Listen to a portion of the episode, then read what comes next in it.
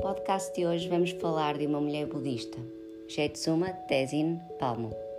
Jetsuma Tenzin Palmo, nascida na Inglaterra com o nome de Diane Perry, ainda adolescente, recebe o chamado à espiritualidade.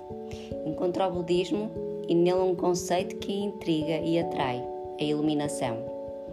Há 55 anos atrás, viajou para a Índia, onde se ordenou freira budista tibetana é uma monja consagrada da escola de Kaiga do budismo tibetano. É autora, professora, fundadora do convento Dongil Gastal Ling, na Índia.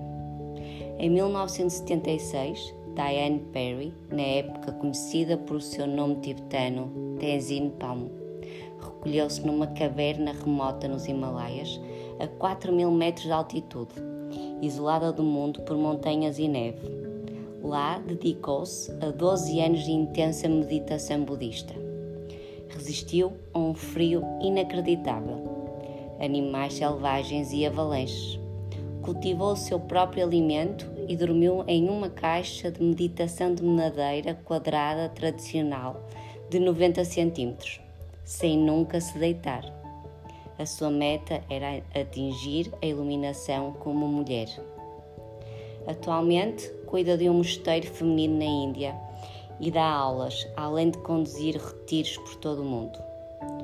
O título Jetsumas significa Venerável Mestra e foi-lhe dado como uma forma de reconhecer as suas realizações espirituais como monja e os seus esforços em promover o status das praticantes femininas no budismo tibetano.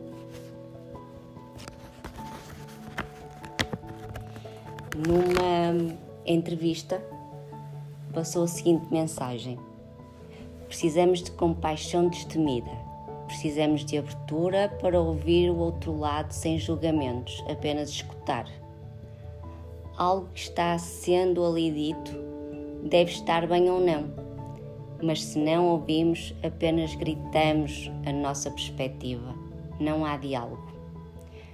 Nunca haverá uma reconciliação é apenas guerra e isso não ajuda em nada. É muito importante que não terminaremos como o outro lado, reproduzindo o mesmo padrão ou agindo a partir de uma indignação hipócrita. Leva consigo a força e a coragem das grandes mestras para espalhar o Dharma por todos os cantos da terra.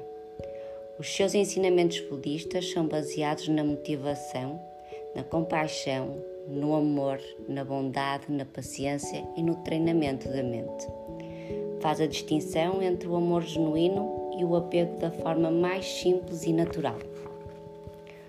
O apego diz: Eu amo-te e quero que me faças feliz. O amor genuíno diz: Eu amo-te e quero que sejas feliz.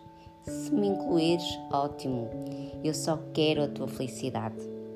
O apego é como segurar com bastante força, mas o amor genuíno é como segurar com muita gentileza, nutrindo, mas deixando que as coisas fluam.